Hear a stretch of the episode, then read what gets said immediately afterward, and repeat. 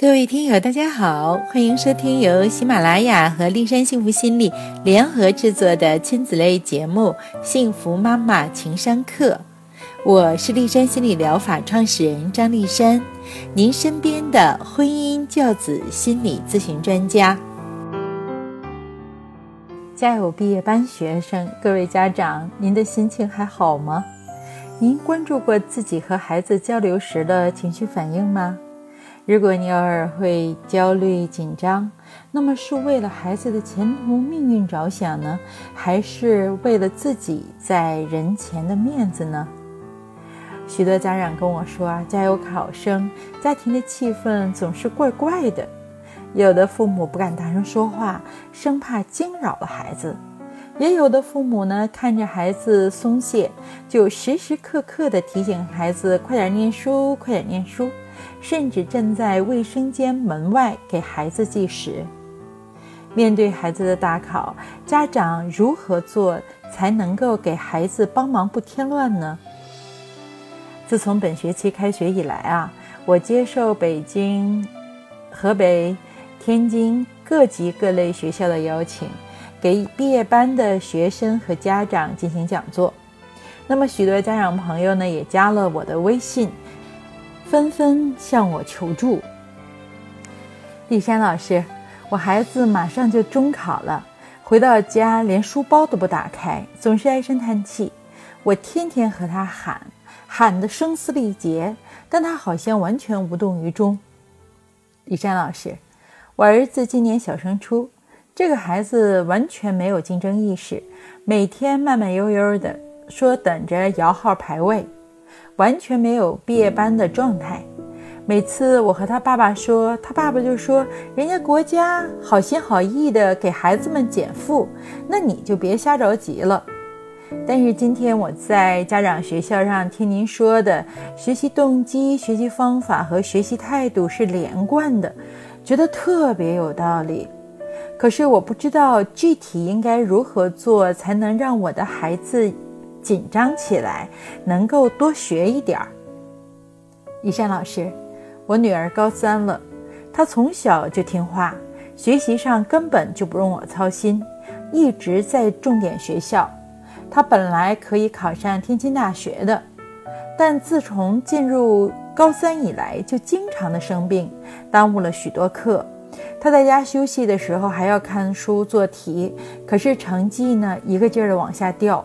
我是又着急又心疼，这三位家长的求助啊，特别具有代表性。那么进入四月份，家长如何帮助大考考生加分呢？首先要强化大考的动机。大考是一个学段的结束，同时呢，又是一个新的学段的开始。而大考在一定程度上决定着未来三年或四年拥有什么样的教育资源，与什么样的同龄人为伍这样的一个问题。在我的日常心理咨询过程中啊，经常遇到悔不当初的孩子和家长。给大家讲一个案例啊，呃，一位男生啊，初三时因为某种原因开始厌学。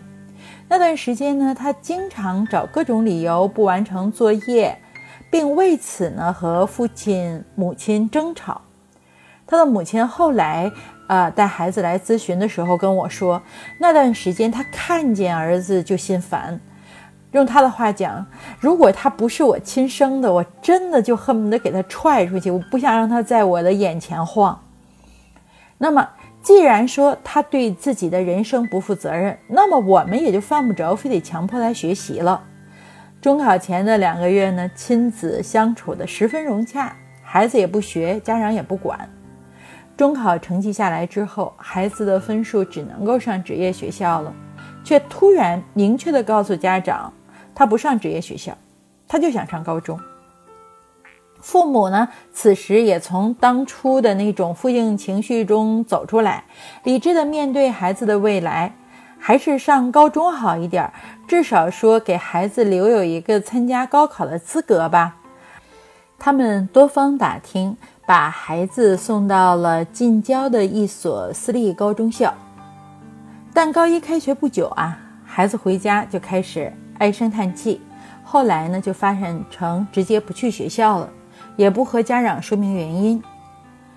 这个时候的孩子他特别的尴尬哈，就是这个高中不上了，报考职业学校的机会又错过了。你说这样家长怎么办呢？家长呢就把这孩子带到我这儿来。我第一次见到小伙子啊，他真的特别具有学生气质，心里呢就大体上知道了原因。在交流中呢，小伙子告诉我，他们学校的高考升学率啊，让他感觉到，就算把高中三年很好的上下来，最多也就是一个二本毕。况且呢，每天上课时，老师组织纪律的时间要远远长于讲知识的时间，他觉得就是在浪费时间。小伙子的一句话始终萦绕在我耳边。他说：“丽珊老师，人这一辈子有的错误是不能犯的，一旦犯了，可能就是一辈子。”他后悔初三时的情绪波动，当然了，对父母当初没有给他正确的引导，也有一些微词。父母错过了帮助孩子的最佳时机。如果说现在想补救的话，那成本会很高，所以我就常说，只要没有走进大考的考场，帮助孩子就有机会，只是进步的程度有大有小。而如果选择了放弃的话，那么可能几个月后就开始后悔了。第二个方面哈，就是学习方法和学习态度是连贯的。如果在前一个学段没有养成良好的学习习惯，那到更高的学段会在学习上遇到巨大的困难。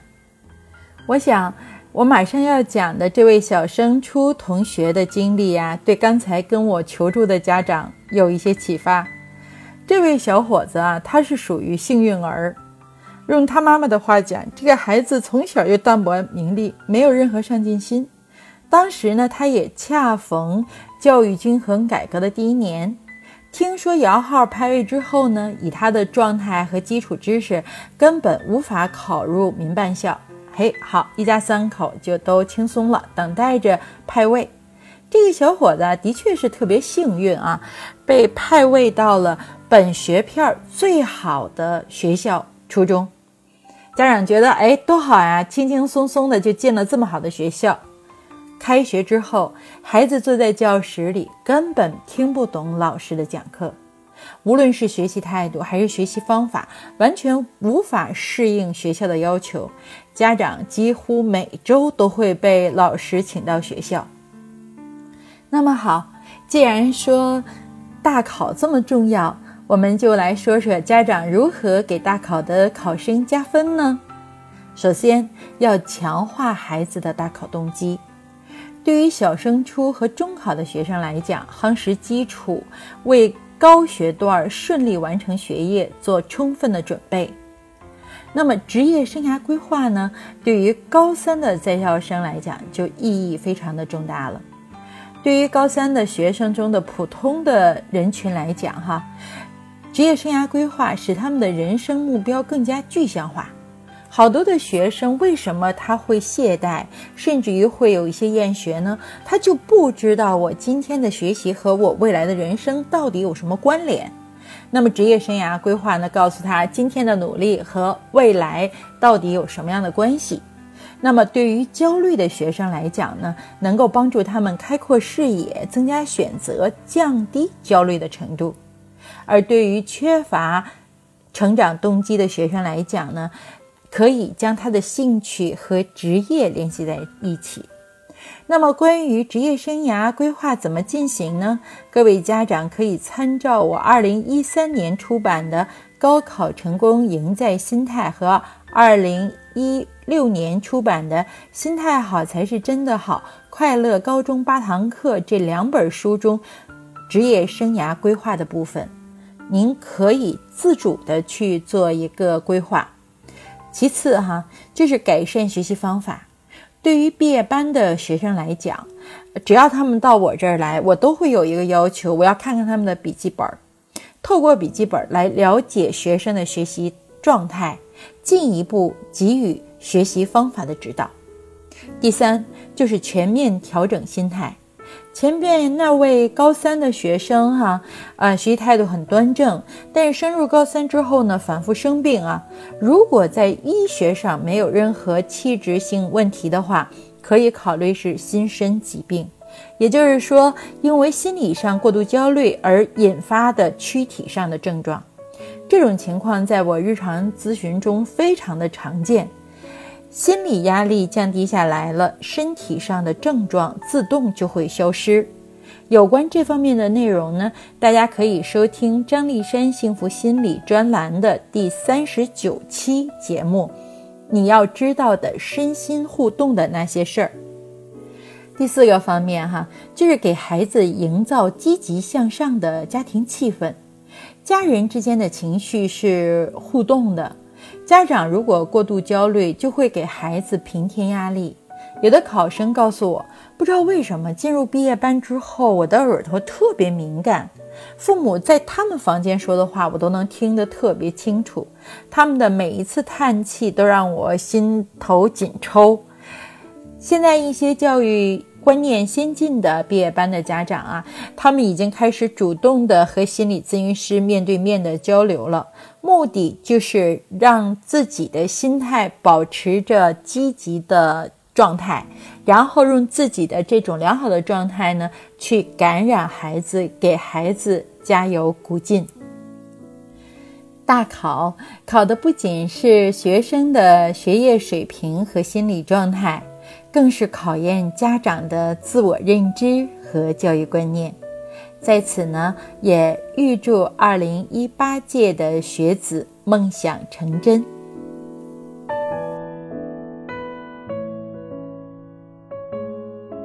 今天的节目就到这里，更多内容尽在天津人民出版社出版的《我的给孩子不伤害的爱》一书中。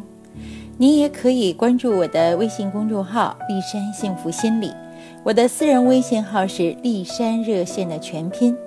丽山守望在这里，希望给您更多的心理支持。再会。